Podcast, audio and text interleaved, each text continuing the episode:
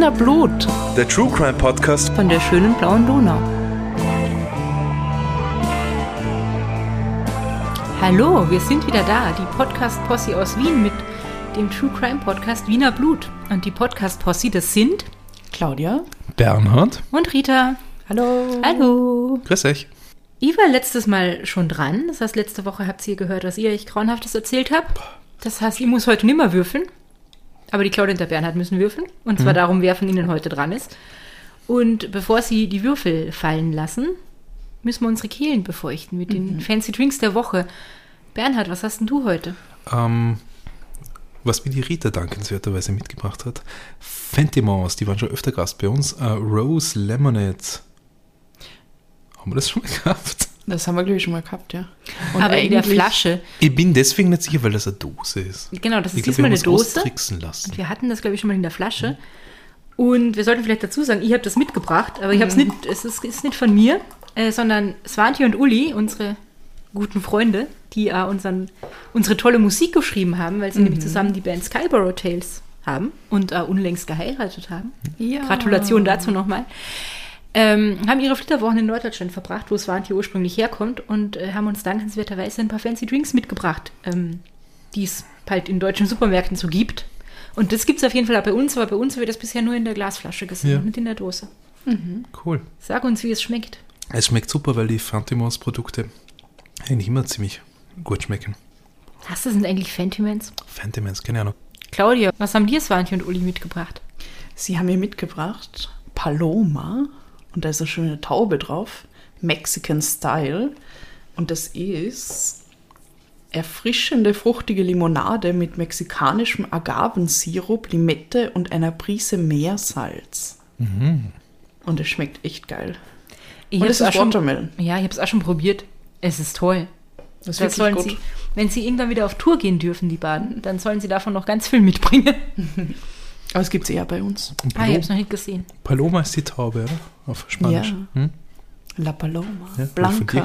Gestern ist eine weiße Taube auf unserem Balkon gesessen. La Das ist ein Zeichen. Blanca. Ja. So, Genau. ähm, bevor ihr jetzt weiter singt, erzähle ich euch, was ich zu trinken habe. Nämlich auch Fentimans. Fentimans. Fentimans. Fintimans. Botanically Brewed Classic Ginger Beer. Das ist super, so wie Ginger Beer immer super ist.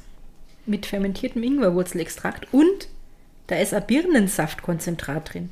Was vielleicht erklärt, warum das ein bisschen süßer ist, als ich ähm, Ginger Beer sonst gewöhnt bin. Mhm. Und das haben wir sicher noch nie gehabt. Und das, na, das haben wir noch nie gehabt, weder in der Flasche noch in der Dose. Ist auf jeden Fall gut, aber ich bin eh ein Ginger Beer Fan, also. Leute, wir, wir sind jetzt bei Folge 40, glaube ich. Nice. Oder bei Fall 40, weil wir haben ja aus dem, aus dem. Unterweger damals drei Folgen gemacht. Das heißt aber auch, dass wir jetzt eigentlich rein theoretisch 120 Mal äh, Drinks verkostet haben und kann schon mal vorkommen, dass man einen wieder, wieder ein zweites Mhm. Mal reinnimmt, versehentlich. Wir, wir sollten vielleicht mal äh, alles nachhören und eine Excel-Liste machen. Das sollte man vielleicht mal tun. Aber also ihr da draußen, wenn wir das jetzt schon mal getrunken haben und nochmal kaufen, dann könnt ihr daraus schließen, dass wir entweder dumm sind und nicht wissen, was wir schon hatten, oder dass wir das so gut finden, dass wir uns gedacht haben, das trinken wir nochmal. Jetzt, wo wir alle unsere Kehlen befeuchtet haben und bereit sind äh, zu reden, stundenlang, würfelt's. Würfeln. Soll ich beginnen? Ja, Okay. und du sollst niedrig würfeln. Ja, vier. Oh no.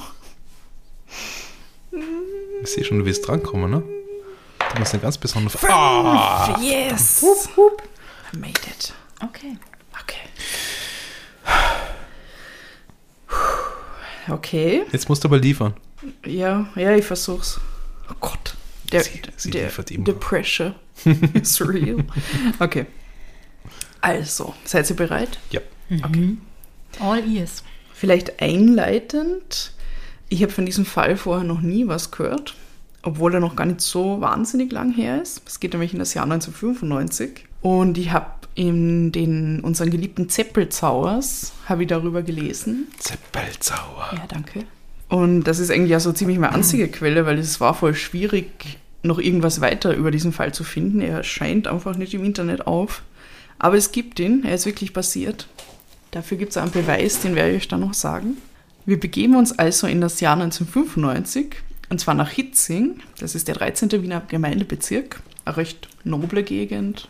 Schloss Schönbrunn, Villen, Ganz schön. Da war die Villa von der Emma Tobner aus der letzten Folge. Stimmt, ja. Mhm.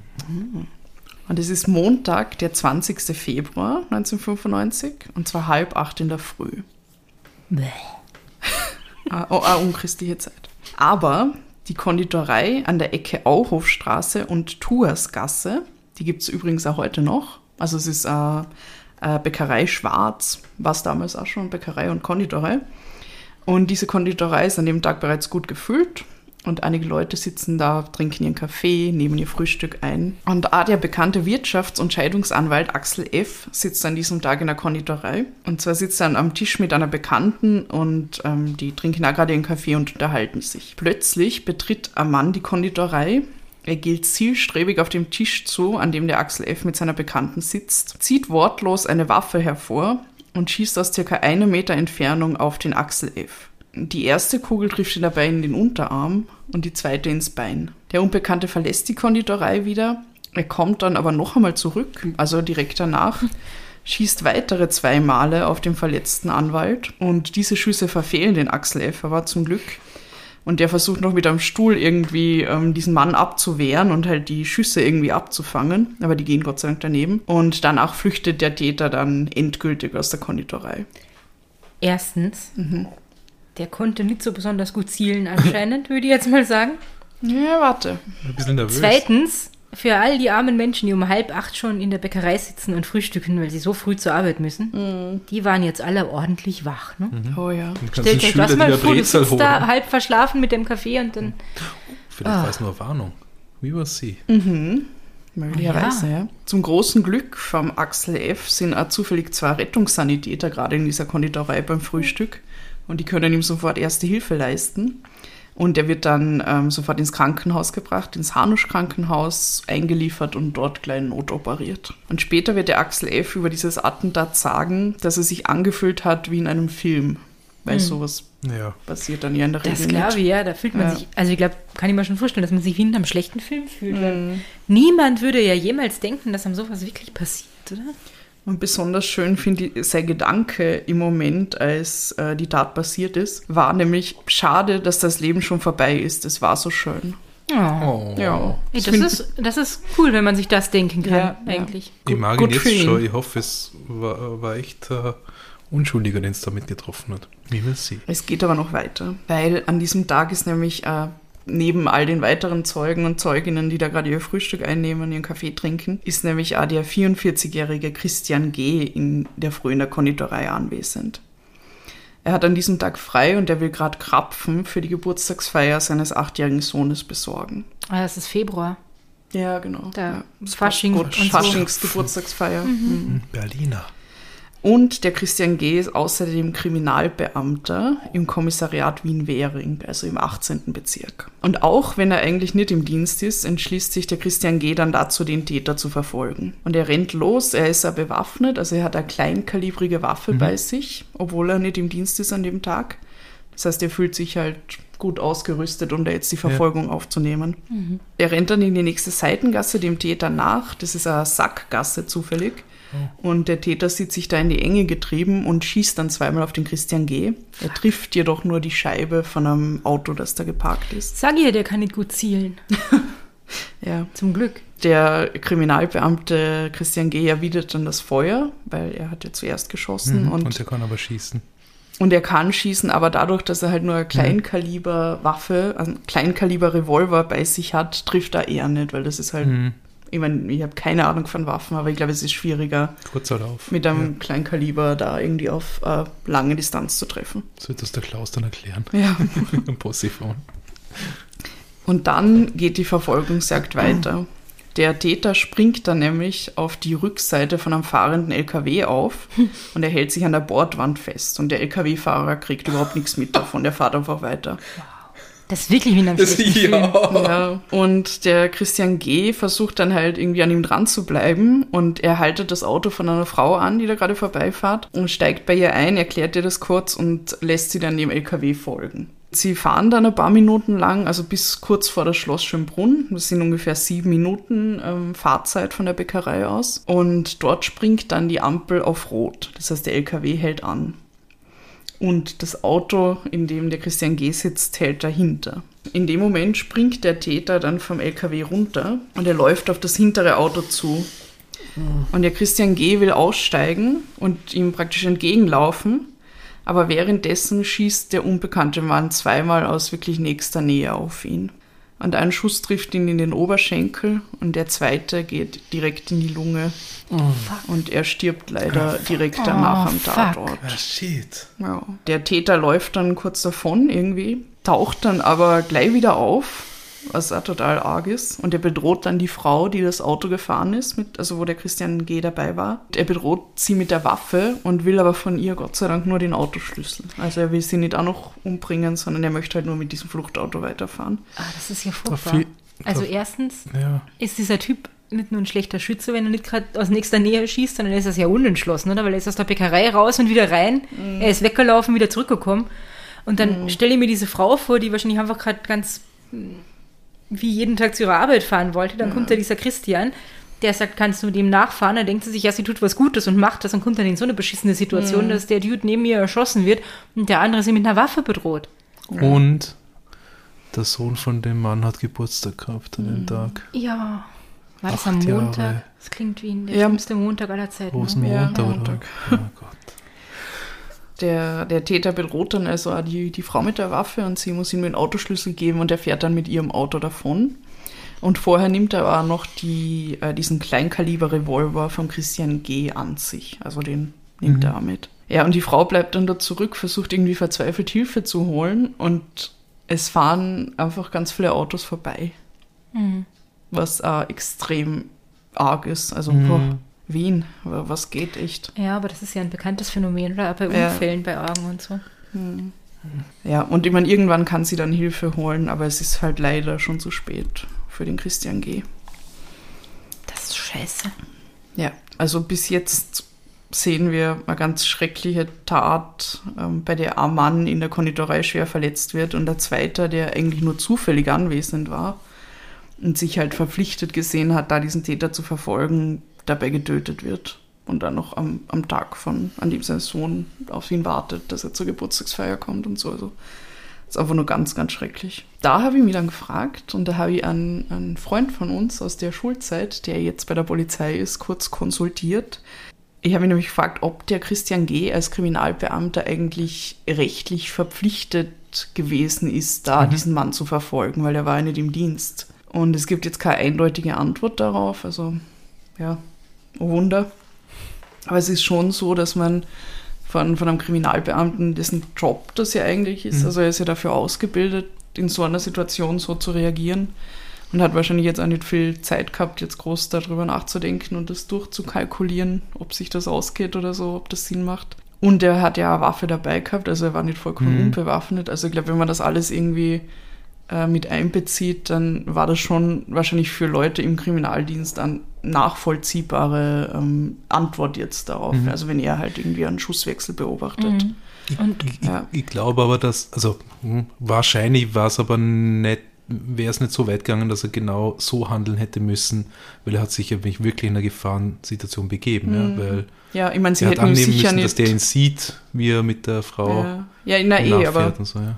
sie, sie hätten ihm sicher nicht irgendwie den Dienstausweis weggenommen, wenn Ja. er jetzt gesagt hat, das ist ihm zu riskant, aber es ist jetzt auch nicht total Hm. aus der Luft gegriffen und alle haben sich gedacht, so mein Gott, was tut der da? Sondern es war halt einfach, er war halt engagiert und Mhm. hat gedacht, er kann in der Situation irgendwie äh, die Oberhand behalten Mhm. und, und das lösen. Ja. Und- ich, ich, ja, Entschuldigung. Na, ich denke mir halt, wenn du, weil du gesagt hast, es ist nicht so eindeutig zu beantworten, Mhm. es ist der verpflichtet, so zu reagieren oder halt überhaupt zu reagieren. Wahrscheinlich ist er nicht verpflichtet, aber es wird halt durchaus von ihm erwartet, Ja, wahrscheinlich, ja, dass er irgendwie ja, genau. einschreitet. Ne? Und du bist vermutlich auch so drauf trainiert, dass du gar nicht anders, viel genau, anders ja. kannst in so einer Situation, weil der Gehirn wird nicht so schnell den Unterschied machen. Ach Moment, ich habe ja heute frei. Dann Genau, ja. ich, ich nehme an, dass die, Absolut, die, die, ja. die meisten Berufs, was soll man, Gruppenzugehörigen in dem Fall, das mehr oder weniger so gemacht hätten. Ja. Mhm. ja. Und Ich meine, es ist ähnlich wie die, die Rettungssanitäter, die Ja. zufällig in der Konditorei waren. Die haben halt auch Ja. ihren Job gemacht und, und er hat halt auch versucht, seinen Job zu machen. Und Noch interessanter finde ich eigentlich die Frage, warum er einen Revolver dabei gehabt hat, obwohl er nicht im Dienst war. ja. Zum Krapfen holen gehen. Ja, das war sie nicht. Also Ja, Kripo, Keine Ahnung. Kripo hast du gesagt, oder? Ja. Die, also die dürfen ja zum Teil. Ja, ja, ja. ja. Ja, ich meine, du Dann darfst es auch, wenn du einen Waffenschein hast, oder? Aber die Frage ist halt, warum tust du das, wenn du nicht erwartest, dass du ihn brauchen wirst irgendwie? Ja, gut, von. Also ich will ihm da jetzt keinen Strick draus drehen, ich finde es nur nein, interessant. nein. In, in, in dem Fall finde ich das logisch. Äh, bedenklich ist eher, dass es andere Leute auch dürfen. Ja? Hin oder her. Ja. Ja, man weiß aber ja nicht, vielleicht ist er aus dem Nachtdienst kommen oder so und Stimmt, hat halt noch ja. seine kleinkalibrige Ja, Waffe voll. dabei Ja, gehabt. Oder? Also in der Früh, ja. dazu habe ich nichts gefunden. Habe ich mich auch gefragt, ja, warum Mhm. er in der Freizeit sowas mit sich rumtragt, aber ja, also kann es viele Erklärungen geben. Ja, klar. ja. Tragisch, wie man es dreht und wendet. Ja, absolut. Genau, okay. Also, und jetzt frage ich euch, wonach schaut das im Ganzen aus? Das schaut aus, als hätte irgendjemand mit dem Axel F. Beef, der jemanden angeheuert hat, auf ihn zu schießen. Mhm. Und zwar ein Tro also der hat nicht den, den Profi-Killer angeheuert, der äh, das smooth erledigt wahrscheinlich. Das war nicht die Mafia. weil die kann besser zielen. Was lustig ist, weil ich glaube, die meisten, Die also die die Polizei, und die gemacht, Polizei, die da halt irgendwie ähm, dazukommen ist zum Tatort, da haben, glaube ich, die meisten gedacht, ähm, das hat was mit der organisierten Kriminalität zu tun. Mhm. Und zwar, also jetzt nicht, weil, okay, das war Amateur, weil der hat nicht richtig zielen können, sondern eher, sie haben es in dem Sinn gelesen, das war eine Warnung an den Ja. Axel F. Ja, das und der Täter ja. wollte ihn nicht umbringen, Ja, aber er ist Sondern- wieder zurückgekommen. Das ist das er wollte ihm an, an Lektion, Denkzettel, verpassen. eine Warnung für ihn und vielleicht nicht nur für ihn, Ja. sondern für andere auch. Ja, das ist. Ja. Aber da bin ich auch schon sehr im filmischen Denken wieder. Mhm. Sorry. Na, weil er ist ja direkt vor ihm gestanden. Also Mhm. direkt Stimmt genauso eigentlich. wie er dann später vor dem Christian G. gestanden ist, in un- ungefähr derselben Entfernung. Und hat ihm halt wirklich gezielt in den Arm und das Bein geschossen. Mhm. Während er den anderen halt ja, gezielt tödlich getroffen hat, könnte man meinen. Ja. Und ähm, sie können dann auch noch ein bisschen mit dem Axel F. reden, auf dem Weg ins Krankenhaus irgendwie und ihn so ein bisschen ausfragen, was, was er denkt, was da jetzt dahinter steckt. Und da erfahren sie unter anderem, dass ein Mandant vom Axel F. ein bekannter Bordellbesitzer ist. Also das könnte schon mal eine erste Ja, Spur siehst- zu den ich hab- Tätern sein. Ich habe schon wieder verdrängt, dass der ja Anwalt ist. Als Anwalt Ja. hat man ja wahrscheinlich sowieso viele Feinde. Oh ja. Und die Polizei findet dann, weil der, der Axel F. sagt ihnen nämlich dann noch, ah, es gibt schon eine Akte über mich, es, ich bin nämlich schon öfter angegriffen worden. Und die Polizei schaut sich dann diese Akte an, findet heraus, dass der Axel F. bereits vorher zweimal angegriffen wurde, nämlich im März 1994, also es ist bis, also vorher. knapp fast ein Jahr vorher, vor dem Schussattentat jetzt. Da ist er nämlich in einem Heurigen oder vor einem Heurigen in Hitzing zusammengeschlagen worden. Und dann etwas mehr als einen Monat später ist er dann vor seiner Kanzlei erneut angegriffen worden. Und da hat man ihn brutal geschlagen und dann sogar mit einem Elektroschocker irgendwie da äh, geschockt. Also ja, sehr, sehr arge Sache. Und der Axel F. hat außerdem im Mai 1994 einen Drohbrief erhalten. Und der ist in Prag aufgegeben worden. Und aufgrund der Schreibweise, also der und der Diktion in diesem Brief, kommt die Polizei dann zu dem Schluss, dass der Brief von einer äh, Schweizer Person verfasst worden sein muss. Ja, da schau her. Weil das war Grüezi Axel oder was? Grüezi, Axel, du Schwein.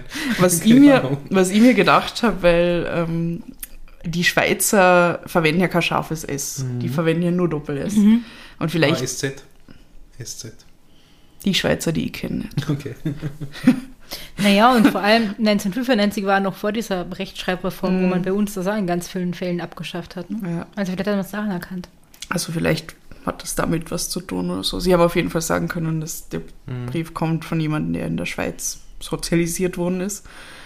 Und haben aber dann damals nicht sagen können. Da waren Ovo Maltine Flecken drauf. Goldstaub. Er war in Gold. Goldstaub. Oh mein Gott. Käse Living the Klischee. Eine war ein Uhr. Käsefondue getaucht. Ja, genau, der Drohbrief war auf, ein- auf ein Sparbuch gedruckt. Aber da waren nur noch 2000 Franken drauf, das hat keiner vermisst. Oder direkt auf Geldscheinen gedruckt. Okay. okay. Entschuldigung, Thomas. Das hat es jetzt wieder ausgeglichen, weil ich glaube, für das Wort Diktion, jetzt wird der Mensch wieder feiern, der uns geschrieben hat, wir sind so pseudo-intellektuell. Fuck you. Übrigens. Okay. Also, und die Polizei findet dann aber nie wirklich raus, wer diesen Brief abgeschickt hat. Und es verläuft irgendwie so im Sand. Also ja, also, Wir sehen, der Axel F. ist schon öfter irgendwie da ins Visier von irgendwelchen Unbekannten kommen. Und jetzt kommt der Plot-Twist, weil der Axel F. selber glaubt nämlich nicht daran, dass das dieser Mandant aus dem, unter Anführungszeichen, Rotlichtmilieu, dieser Bordellbesitzer da ist, sondern er hat eine andere Vermutung. Und zwar vertritt er nämlich in einem Scheidungsverfahren den bekannten Bauunternehmer Alfred F. gegen seine Noch-Ehefrau, die Renate F. Und das Schussattentat soll jetzt irgendwas mit diesem Scheidungsverfahren zu tun haben. Okay. What? Also die Baumafia. Die Baum. ja, und jetzt fragt ihr euch, wer sind Alfred und Renate F.? Ja. Auf jeden Fall haben die beiden gemeinsam ein Bauunternehmen in der Steiermark aufgebaut. In den 70er Jahren hat das angefangen und dabei sind sie sehr, sehr reich geworden. Und die Re Renate F. ist außerdem noch selber Juristin, also die ist Doktorin, Jus, Jus studiert und kennt sich da überall aus. Und nachdem das Ehepaar F. halt so reich geworden ist durch ihr Bauunternehmen, wird ihnen in Österreich die Steuerhinterziehung, und zwar von rund 180 Millionen Schilling, das sind 13 Millionen Euro ungefähr, on. vorgeworfen. Wie viel Geld musst du haben, dass du 13 Millionen Steuern Ja. zahlst? Und was für ein geiziges Arschloch musst du sein, dass du bei der vielen Kohle noch diese Steuern Kohle hinterziehst, hinterziehst. Ja. Und was tut man, wenn man in Österreich der Steuerhinterziehung angeklagt wird? Was nicht mal kandidiert für die FPÖ? Ja, wenn man das nicht möchte, Dann geht man in die Schweiz. dann geht man in die Schweiz, ganz genau, ja. Ja, die beiden setzen sich ähm, gemeinsam mit ihrem Sohn in die Schweiz ab und führen dann von dort ihr Unternehmen weiter. Ich weiß nicht, wie das geht, aber anscheinend hat das funktioniert. Mit Subunternehmern oder Ja, so. ja, genau, weil der, der Axel F. war nämlich damals schon mit denen bekannt und hat dann ähm, diese Unternehmen irgendwie neu angeordnet und Subunternehmen und keine Ahnung, Umgliederung in einzelne Gesellschaften und was weiß ich was, ich kenne mich nicht aus mit Steuerrecht und so Zeug. Aber er hat das irgendwie so gedeichselt, dass das dann wieder von der Schweiz aus laufen konnte. Mhm. Wie man halt so tut. Ich meine, muss man dazu sagen, das war noch äh, bevor oder, oder gerade eben wie Österreich äh, der EU beigetreten ist. Das heißt, da waren die Dinge vielleicht noch ein bisschen weniger leicht nachzuvollziehen, als es dann ein paar Jahre später der Fall war. Da ist man dann auf die Kaimaninseln gegangen. Sie bauen sich dann ein Haus in Zürich und leben wieder auf relativ großem Fuß und so. Und kommen aber eigentlich beide aus sehr einfachen Verhältnissen. Das ist auch interessant. Und sie haben sich halt gemeinsam hochgearbeitet, gemeinsam dieses Vermögen angehäuft, gemeinsam das Finanzamt geprellt. Ja. Big Love. Aber dann, mit den Jahren, wie, wie das halt manchmal vorkommt, leben sie sich auseinander. Und der Alfred beginnt dann eine Beziehung mit einer anderen Frau. Die Renate denkt sich dann, ja, hm, das, das werde ich dir sagen. Und verliebt sich dann auch in jemand anderen. Und zwar in den Fitnesstrainer Franjo M. Der ist eigentlich Slowene und lebt aber in der Schweiz. Ja, dann steht die Scheidung halt vor der Tür. Also nimmt, alles nimmt seinen Lauf. Und es geht für die beiden nicht nur um das Sorgerecht für den gemeinsamen Sohn, sondern vor allem um das große Geld aus dem Bauunternehmen und wer da jetzt den Löwenanteil davon bekommt. Und der Axel F. fungiert dabei als Anwalt für ähm, den Ehemann, also für den Alfred. Und er möchte aber, also erst ist er in so einer Vermittlerfunktion zwischen den beiden Parteien und möchte eine Einigung erzielen. Ähm, es werden diverse Vereinbarungen getroffen, wie sie sich ihre Millionen aufteilen.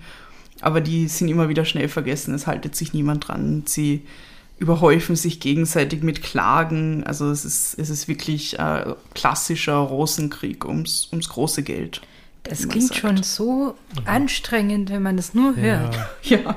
Also ich glaube, so ein, so, ein, so ein richtiger krasser Rosenkrieg, wo es dann auch noch um so viel Geld geht und so. Und man kennt das ja aus diversen Filmen irgendwie.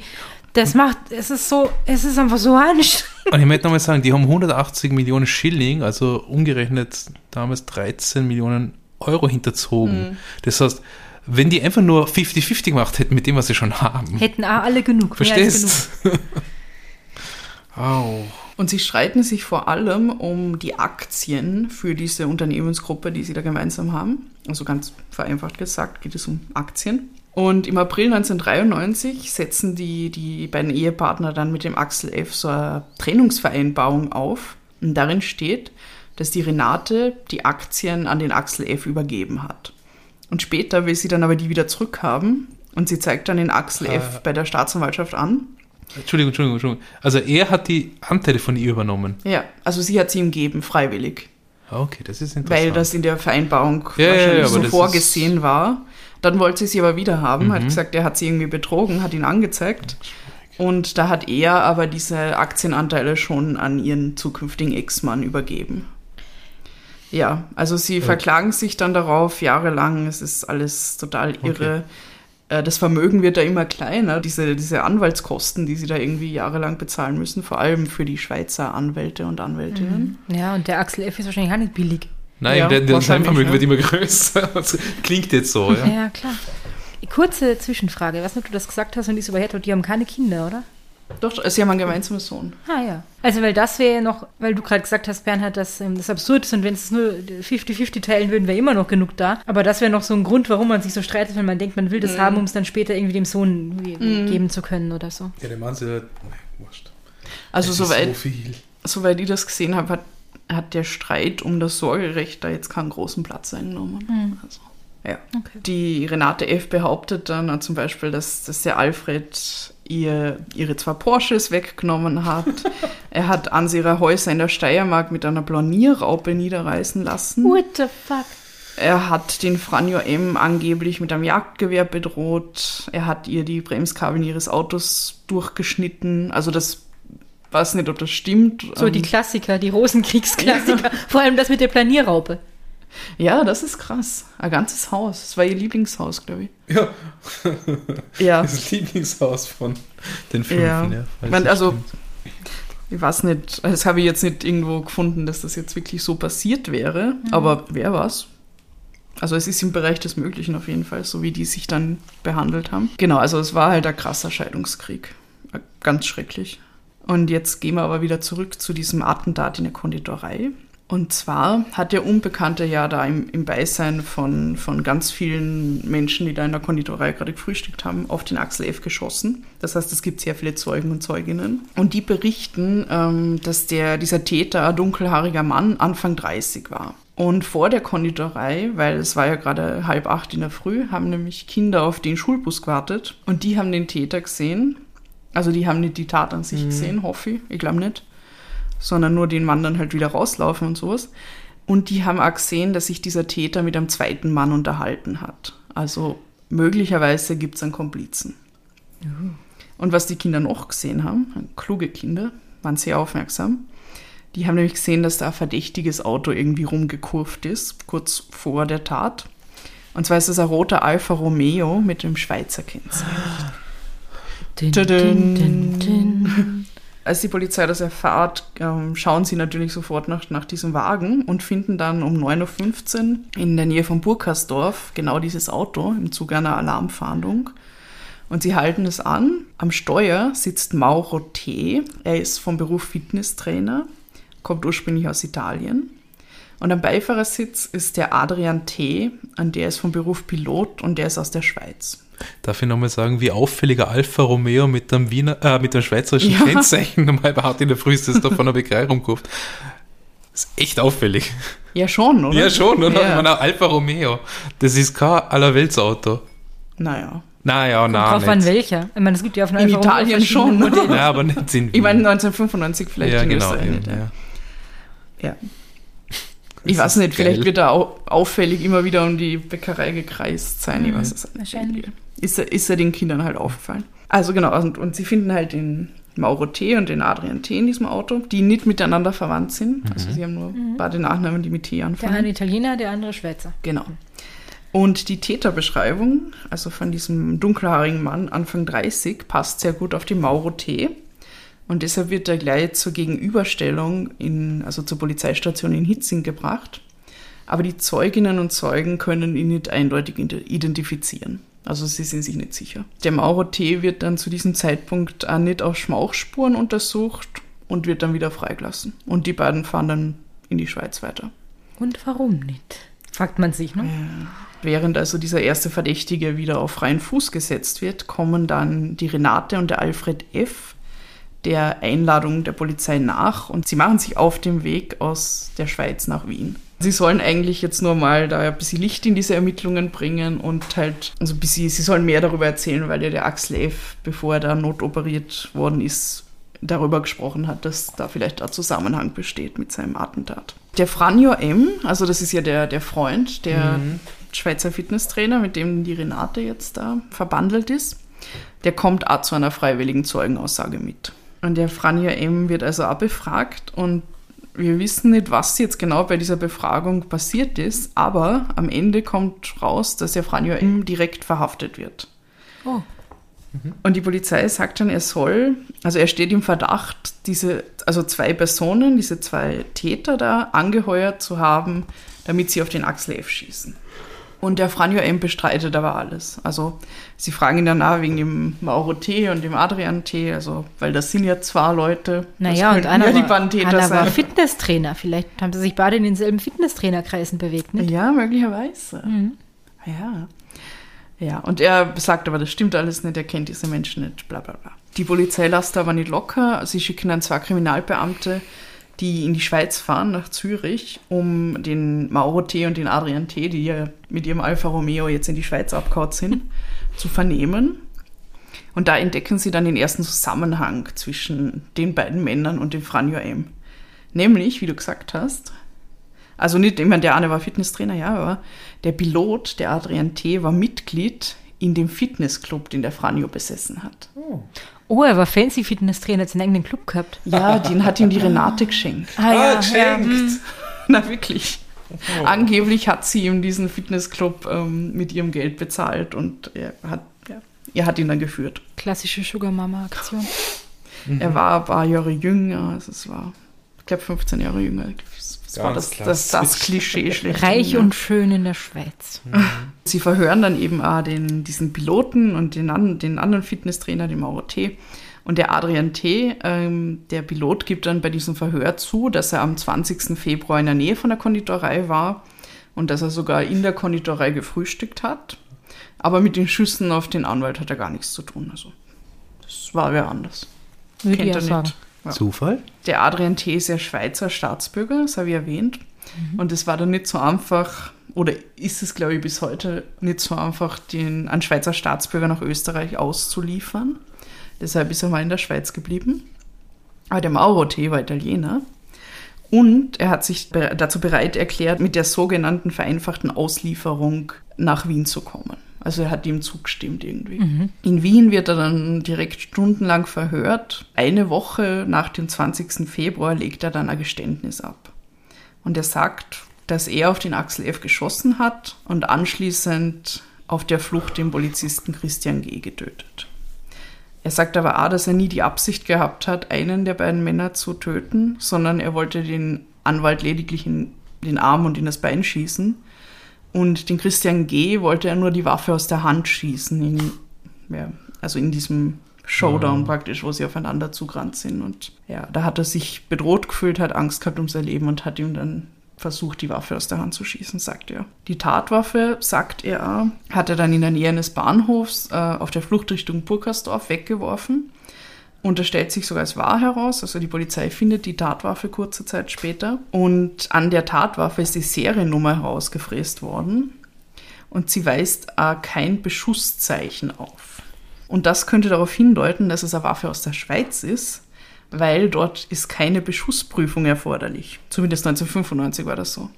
Wisst ihr, was eine Beschussprüfung ist? Ja. Ich habe das auch noch nie vorher gehört weil wie gesagt, überhaupt keine Ahnung von Waffen. Aber eine Beschussprüfung ist eine Prüfung, wo Munition mit einer um 30 Prozent erhöhten Treibladung in einer Waffe verschossen wird. Und dann wird praktisch gesagt, okay, die Waffe ist für die und die Art von Munition zugelassen. Mhm. Und dann kriegt sie dieses Beschusszeichen auf sich drauf. Das ist nicht zerreißt dabei oder sowas. Ja, so eine Art, ja. Und solche Beschussprüfungen erfolgen bei jeder Einzelwaffe. Es gibt aber halt also Typenzulassungen für diesel dieselbe Art von Waffe halt. In Österreich wird die Beschussprüfung durch die beiden österreichischen Beschussämter in Wien und in Verlach durchgeführt. Verlach. Ja, So ein Zufall. Waffenstadt. Ah, ja, da kommen die ganzen Waffen her Ja, aus genau. Verlach. Nur ein äh, interessanter Fakt am Rande irgendwie. Der Mauro T. hat auf den Anwalt geschossen. Aber warum hat er das gemacht? Und zwar sagt er dazu, dass sein Bekannter Franjo M. ihn beauftragt hat. Also der Lover von der Renate. Und ihm dafür Geld geboten hat, dass er den Axel F. in den Arm und ins Bein schießt. Und ja, ihm so irgendwie halt ein- einen Denkzettel verpasst praktisch und ihm irgendwie droht. Damit die Renate ihm noch mehr Fitnessstudios kaufen kann. Ja. Und die Renate F. bestreitet jedoch, den Mauro Theo überhaupt zu kennen. Sie gibt zu Protokoll, dass sie kein Motiv habe, den Anwalt ihres Mannes überhaupt irgendetwas anzutun, weil die Vergleichsverhandlungen über die Scheidungsgüter, also wie das alles aufgeteilt wird, stehen nämlich jetzt nach jahrelangem Scheidungskrieg tatsächlich kurz vor, vor dem Abschluss. Und man will sich nächste Woche am Mittwoch einigen. Und da wäre es ja blöd, wenn sie vorher den Anwalt irgendwie anschießt oder anschießen lässt. Es ist überhaupt blöd, irgendwen anschießen zu lassen, Ja. wenn du mich fragst, aber. Ja, aber so, so ist ihr Argumentation halt. Und deshalb hat sie nichts damit zu tun. Weil das wäre ja für sie eigentlich kontraproduktiv. Aber vielleicht ist sie ja blöd. ja, das kann das sein. Dann beginnt aber der Adrian T., also der Pilot, zu reden. Und er gibt da mehrere unterschiedliche Versionen zu Protokoll, aber schließlich sagt er dann, dass die Renate F. ihn beauftragt hat, den, dem Anwalt einen Denkzettel zu verpassen. Und er hat dann auf ihre Weisung hin auch den Axel F. schon längere Zeit beschattet. Und er hat ihm auch anscheinend diesen Drohbrief aus Prag geschrieben. Die Beamten konfrontieren dann die Renate F. mit, mit dieser Aussage und sie kontert aber recht geschickt und sie sagt nur, ah, der Adrian will ihr sicher etwas anhängen und der will sie damit erpressen. Aber dann, dann spricht nämlich der Mauro T. Und er plaudert Unfassbares aus. Er sagt nämlich, die Renate F. habe nicht nur den Denkzettel an diesen Anwalt in Auftrag gegeben, sondern sie hat auch seit dem Herbst 1993, also fast zwei Jahre vorher, den Plan gehabt, ihren noch Ehemann Alfred umzubringen. Oh. Und für diesen den Mord an ihrem zukünftigen Ex-Ehemann hat sie dem Mauro T. und dem Adrian T. 7300 Euro geboten. Boah, diese geizige. Ja, das ist nicht so viel, oder? Und diese billigen Auftragskiller. Ja, es ist echt also, Na, absurd. total arg, ja. Und Arsch. Ja. Und der Mauro T. sagt dann auch noch, dieser Angriff mit dem Elektroschocker ähm, auf den Axel F., der schon ähm, ein Jahr zurückliegt, dann, der geht auf ihr Konto. Aber das ist ja dann am Ende zu harmlos, unter Anführungszeichen erschienen. Deshalb wollte sie dann dem Axel F. auch eben noch einen Arm- und Beindurchschuss verpassen, damit das so richtig sitzt. Und der Grund für den geplanten Mord an ihrem Mann, sie wollte halt das ganze Vermögen für sich. Und sie hasst ihn. Und sie hasst ihn vermutlich, ja, ja. Und der Grund für den Denkzettel an den Anwalt ist nämlich, dass er sie bei der Vermögensaufteilung benachteiligt hat. Und dass er ihr da diese ganzen Aktien weggenommen hat und sie dann ihrem Mann gegeben hat und so weiter. Jo. Ja, don't Hat fuck diese- with Renate. Hat diese Frau zum ledigen Namen vielleicht Luna gehabt? Und hatte In sie Wurzeln Erinnerung. in Mödling. In Erinnerung an letzte Woche. Wow. Der Prozess gegen die Renate F. und ihren Freund, den Franjo M., von dem sie nämlich auch sagen, dass er das Attentat auf diesen Anwalt mitbeauftragt haben soll, beginnt dann bereits im April 1995, also nicht einmal zwei Monate nach dieser schrecklichen Tat. Und der Adrian T. tritt dort als Zeuge auf und sagt da Folgendes aus. Jetzt werde ich euch was vorlesen aus den Zeppelzauers. Also Adrian T. sagt, ich habe Franjo M. in seinem Sportstudio kennengelernt. Er hat erzählt, dass seine Freundin Renate Schwierigkeiten mit dem Scheidungsanwalt ihres Mannes in Wien hat und mich gebeten, ob ich in dieser Angelegenheit nicht Erkundigungen einholen könnte. Und da ich hilfsbereit bin, bin ich zweimal in Wien gewesen und habe den Tagesablauf des Anwalts ausgekundschaftet. Nachdem ich Franjo M. diese Informationen geliefert hatte, wollte er, dass ich Axel F. so richtig verprügle. Als ich das ablehnte, bat Franjo M. mich jemand anderen zu finden. Mein Freund Mauro T. war dazu bereit. Ich bin mit ihm nach Wien und er hat Axel F. mit einem Elektroschocker attackiert. Dafür haben wir von Franjo M. 7000 Franken bekommen. Renate F. hat das nicht genügt. Sie wollte, dass Axel F. eine bleibende Verletzung am Knie abbekommt. Mauro war auch damit einverstanden. Fuck? Ja. Nichts in die Kniescheiben oder was? Ich reg mich nur auf über diese Leute. Und der, der Mauro T. sagt dann auch aus, dass der, der Adrian T. auf ihn zugekommen ist und gesagt hat, da, da ist so ein Scheidungsfall und ähm, die Gegenpartie würde halt diese Frau reinlegen, der Mann hätte sowieso Dreck am Stecken und der Anwalt noch mehr. Und diese Frau würde es begrüßen, wenn etwas passiert. Sie wollte den Anwalt nämlich einschüchtern. Und der Mauro T. sagt dann, er hat es für seine Pflicht gehalten, Zitat, etwas Gutes zu tun. Natürlich für Geld. Entschuldige, die Frau soll sich einfach mit ihrem unfassbar vielen Geld einen noch besseren Anwalt kaufen und gut ist. Und dann ist, ist er eben nach Wien gefahren, dann hat er, dann hat ihn verprügelt und mit dem Elektroschocker bearbeitet. Und das war dann aber der Renate F. zu wenig spektakulär, also das war nicht bleibend genug. Und dann sagt der Mauro T., und, und weil ich eine angefangene Arbeit stets beende, hat er sich dann auch zu diesem Attentat am Ende überreden Ja, lassen. ja, das ist ja italienisch-katholische Arbeitsmoral oder was? Ich gesagt, die italienische Gründlichkeit. Wow. Ja. Wow. Also, also das Argument so, ja, jetzt habe ich mal angefangen, jetzt muss ich es aber ordentlich zu Ende bringen. Also ja, sehr Ja. skurrile Aussagen beim Prozess dann. Und irgendwie, es ist alles, es ist so absurd. Also vier Leute, die da irgendwie drinstecken. Und es geht irgendwie von der Renate, die redet mit dem Franjo darüber, mit dem Freund. Und sie schmieden halt anscheinend diesen Plan. Und dann fragen sie den Adrian T., hey, hast du nicht Lust, diesen Anwalt zu verprügeln? in Nein, hast du Wien?" nicht. Na, aber ich kenne jemanden Ja. und dass von den vier niemand irgendwie, dass dann die Dame, wie wir das schon so oft gehabt haben, sagt so, äh, wartet's mal, sollten wir vielleicht lieber doch nicht. What the fuck, Franjo? Und diese, sie er will die Arbeit zu Ende bringen, das erinnert mich an diese, ähm, bisschen an die Aussage von diesem Vater, der angeblich seine Tochter gegessen hat, ihr erinnert euch, die, der Bratuscher, der dann gesagt hat, naja, er hat sich gedacht, ah Mann, ah, wart, und wenn er das schon einmal erzählt hat, kann er es nicht wieder zurücknehmen und deswegen ist er Ja. dabei geblieben. Das ist ähnlich absurd irgendwie wie, na, jetzt habe ich schon mal angefangen, dann muss ich die Arbeit da zu Ende bringen. Ja. Und der Prozess endet dann damit, dass die Renate F. und der Franjo M. schuldig gesprochen werden. Und zwar, dass sie dieses Attentat auf den Axel F. in Auftrag gegeben haben. Und die Renate F. erhält dafür 2,5 Jahre und der Franjo M. drei Jahre. Also er kriegt sogar mehr als sie. Weil er das halt Billig. konkreter irgendwie. Ja, billig und, und warte mal. Ja. Weil die Renate F. geht dann nämlich auch zu diesem Urteil später in Ich Berufung. wollte gerade sagen, das hat die Sia gemacht, ja. Ja, weil sie ist ja Juristin. Also ich meine, sie hat, sie hat ja, Ja. gewusst, wie sie Oh. dann irgendwie da vorgehen kann. Sie haben es nicht reduziert. Sag mir bitte, Sie haben es nicht reduziert. Ja, das ist. Oh, come on. Und sie äh, gesteht danach, dass sie das Attentat in Auftrag gegeben hat, weil das kommt ihr bei der Berufung wahrscheinlich besser dann, wenn sie gesteht. Am Ende kommt sie sogar ähm, gegen Kaution von angeblich 730.000 Euro, steht zumindest bei den Zeppels aus, vorübergehend frei. Das heißt, sie der muss nicht einmal im. Gefängnis sitzen. Und das bezahlt sie aus der Portokasse Ja, wahrscheinlich? und sie verbringt nur kurze Zeit hinter Gittern und wird dann Ende 1996 im Zuge der Weihnachtsamnestie wieder entlassen. Das Was? heißt, sie hat im Ganzen nur die Hälfte ihrer Strafe abgesessen. Also, und die ursprüngliche Strafe waren 2,5 Jahre. 1996.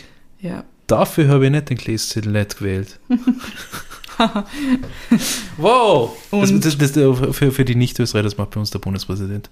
ja, genau. Aber ich glaube, es wird ihm vorgeschlagen, wen, Ja, wen er eh, freilassen darf. Eh. Und zu dem Zeitpunkt, als sie dann wieder rauskommt, ist er das eingetreten, was sich die Renate F. schon seit Jahren gewünscht hat. Nämlich die Scheidung von ihrem Ehemann ist endlich durch. Oh. Weil man Und ihm endlich glaubte, dass sie ja ihre ist. ja, das ist Boah. der Adrian T., der ja nicht ausgeliefert werden kann nach Österreich, er wird in der Schweiz dann wegen äh, Beihilfe angeklagt. Da habe ich leider nicht rausgefunden, wie viel er dann dafür gekriegt hat. Okay, es aber er hat das Verfahren gekriegt, das ist einmal. Ja, ja, genau. Und das wird wahrscheinlich auch in dem Rahmen irgendwie gewesen sein. Von wahrscheinlich 2,5, 3 Jahre, Mhm. irgend sowas in dem Dreh. Der Mauro T. wird in Wien angeklagt und zwar wegen dem Mord an dem Polizisten Christian G. Und der wird dann im Oktober 1995 verurteilt und zwar wegen Körperverletzung mit Todesfolgen zu neun Jahren Haft. Nur, das ist auch billig. Ja.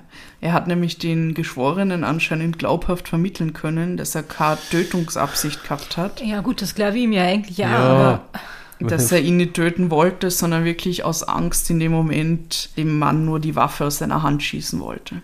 Und der konnte nicht gut zielen, haben Ja. wir ja schon öfter festgestellt. Ja, also, aber die, die, die, die Frau, also die Auftraggeberin, hat für den Christian G. Also, das war doch gerade Thema, oder wie? Weil Die waren irgendwie mitschuldig oder sowas. Das, Aber aber vielleicht- das hat sie ja nicht Ja. voraussehen können. Ja, gut, Also, ich meine, das, sie ist, hat das, ja ist, das ist moralisch und nicht juristisch, ich weiß. Ja. Ich meine, sie hat sicher nicht einen Auftrag gegeben und er schießt noch irgendjemanden, der die verfolgt, unterwegs dann, bitte. Also von daher, Okay. Ja, es ist halt arg, weil er ist, also ich meine, er hat ja offen, er hat jemanden umgebracht, ja. Und der hat wahrscheinlich ja die höchste Strafe von all denen bekommen. Und er ist aber der, der am wenigsten persönlich involviert ist in Ja. diese ganze Scheißgeschichte. ja. Das ist zart. Das finde ich auch so krass. Du kannst, du kannst einen Auftrag erteilen, schieß jemanden ins Knie und in den Arm vor voll vielen Menschen und dafür war, gehst ja. du dann nicht einmal eineinhalb Jahre ins Gefängnis. Das kommt mir falsch vor. Aber es eröffnet da so viele Möglichkeiten. Oh Gott. Cut, cut. Ja. Cut. Ja, muss man auch mal sagen. Für die Steuerhinterziehung ist sie ja mehr gekriegt. Ja.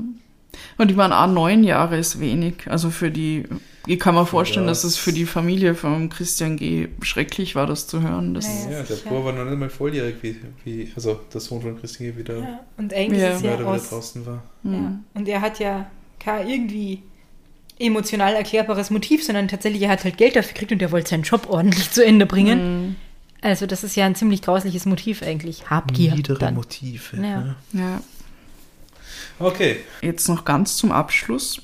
Es gibt nämlich eine Straße in Wien, die ist 1996 nach dem Christian G. benannt worden. Die ist in Wien-Währing, der Gillinger Weg, in der Nähe vom Hernalser Friedhof. Also wenn, wenn ihr da mal hinkommt, dann wisst ihr, dass das die Straße für den Christian G. ist, weil er war ja Polizist in Wien-Währing. Also schätze ich, das hat was damit zu tun, dass er dann dort äh, eine Straße kriegt. Interessant, da habe ich ganz in der Nähe gewohnt.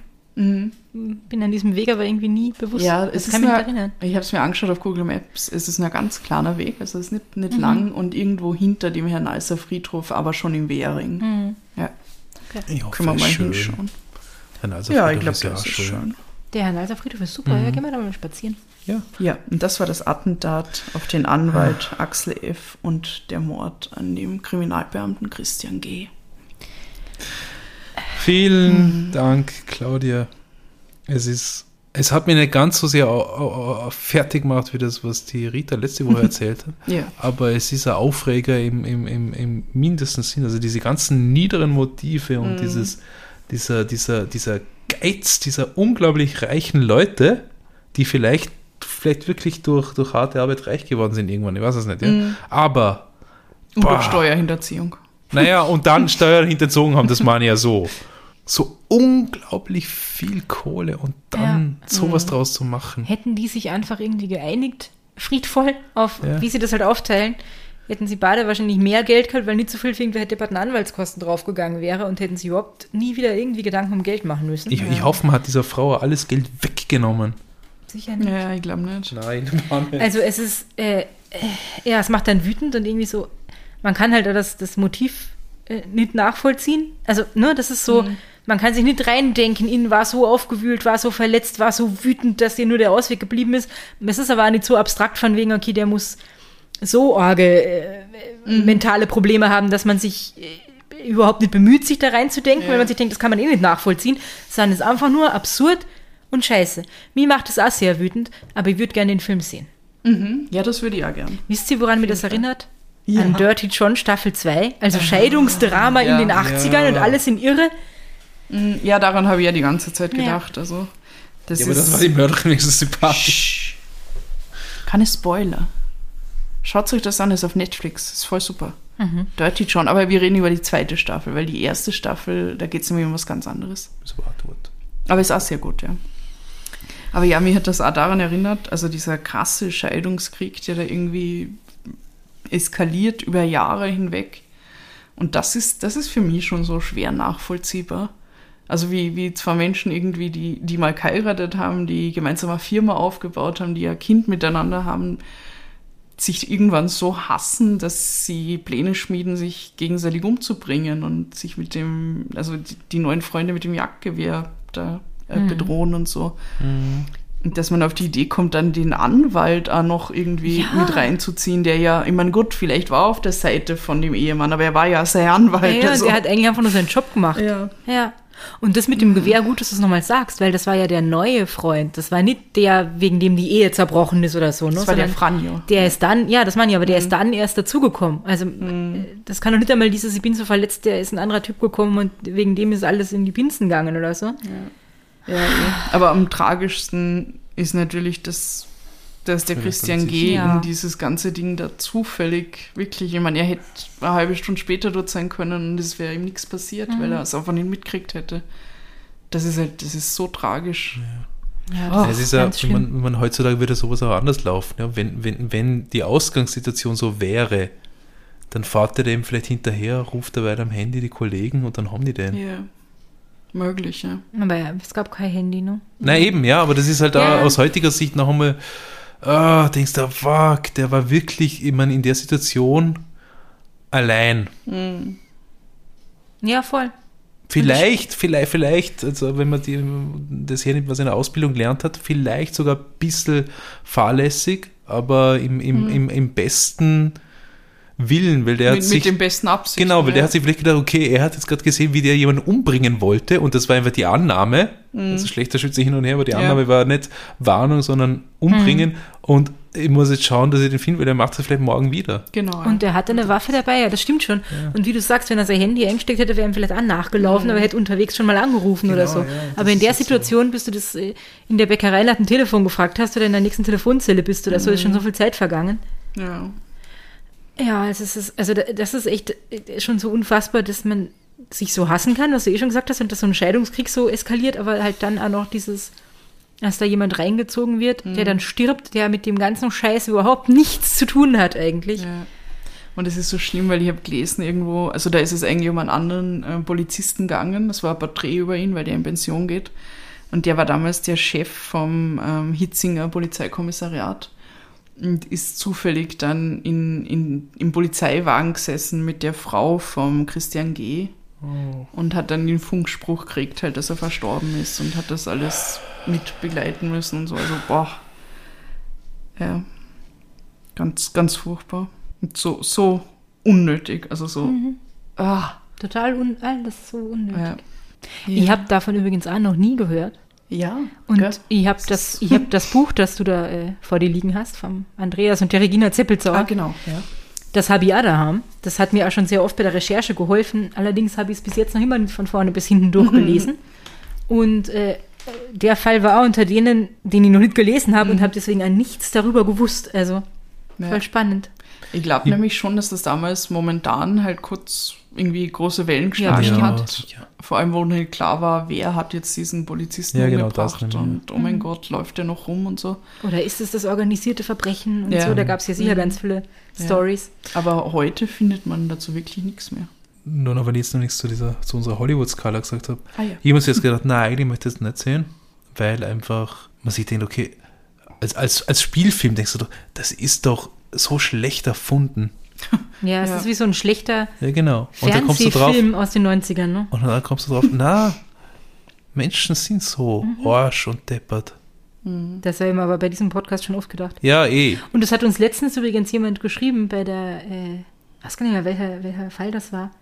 Ich glaube, es war die Martha, dass man das gar nicht glauben würde. Ja. Ähm, Ja. wenn, Wenn das es ein Film wäre, würde man es würde man's damals, zu ja. unrealistisch finden und zu weit hergeholt. Genau. Aber es ist halt tatsächlich so passiert. Also, Und, und, und deswegen wollte ich sagen, äh, hätte jetzt erstmal gesagt, na, will ich nicht sehen, aber, aber eigentlich der Vergleich mit der Netflix-Serie, mit der genannten. Dirty John. ja. Ja. Also, wenn das gut gemacht ist, das würde mich Ja. wahnsinnig aufregen. Äh, aber dann ist das schon so eine solide 4, vielleicht sogar eine 5, je nach Umsetzung auf der Skala. Für mich. Ja, finde ich auch. Also ich würde es gern sehen.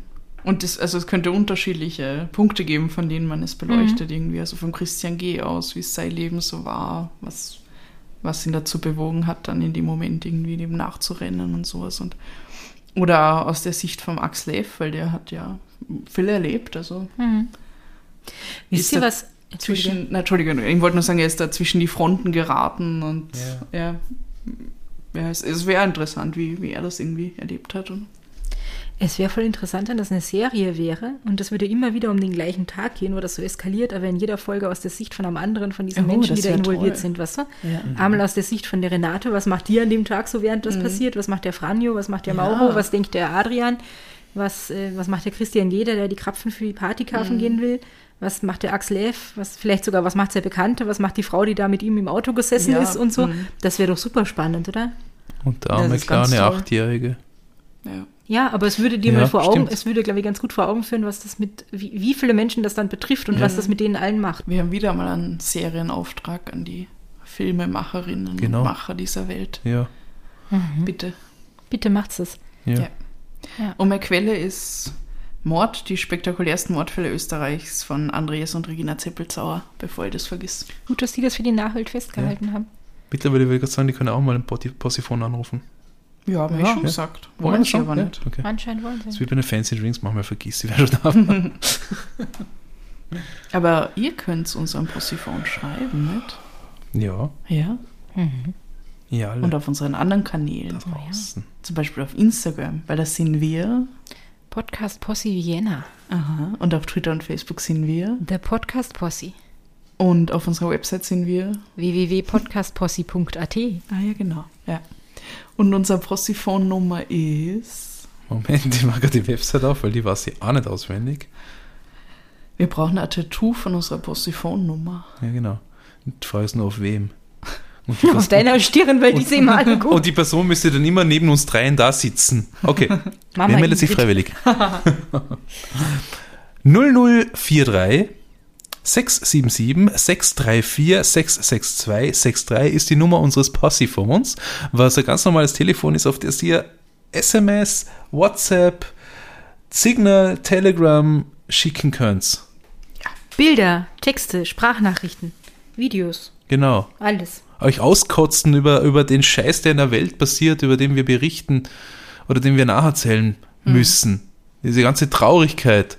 Okay, Ja. Äh, machen wir einen Strich drunter. Ich verspreche euch, nächste Woche, weil jetzt wissen wir, dass ich dran bin, ich verspreche euch, nächste Woche wird es nicht mehr so schwer.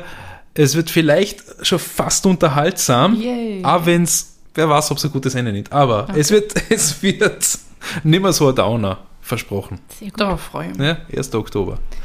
Das ist mein Geburtstag. Ja!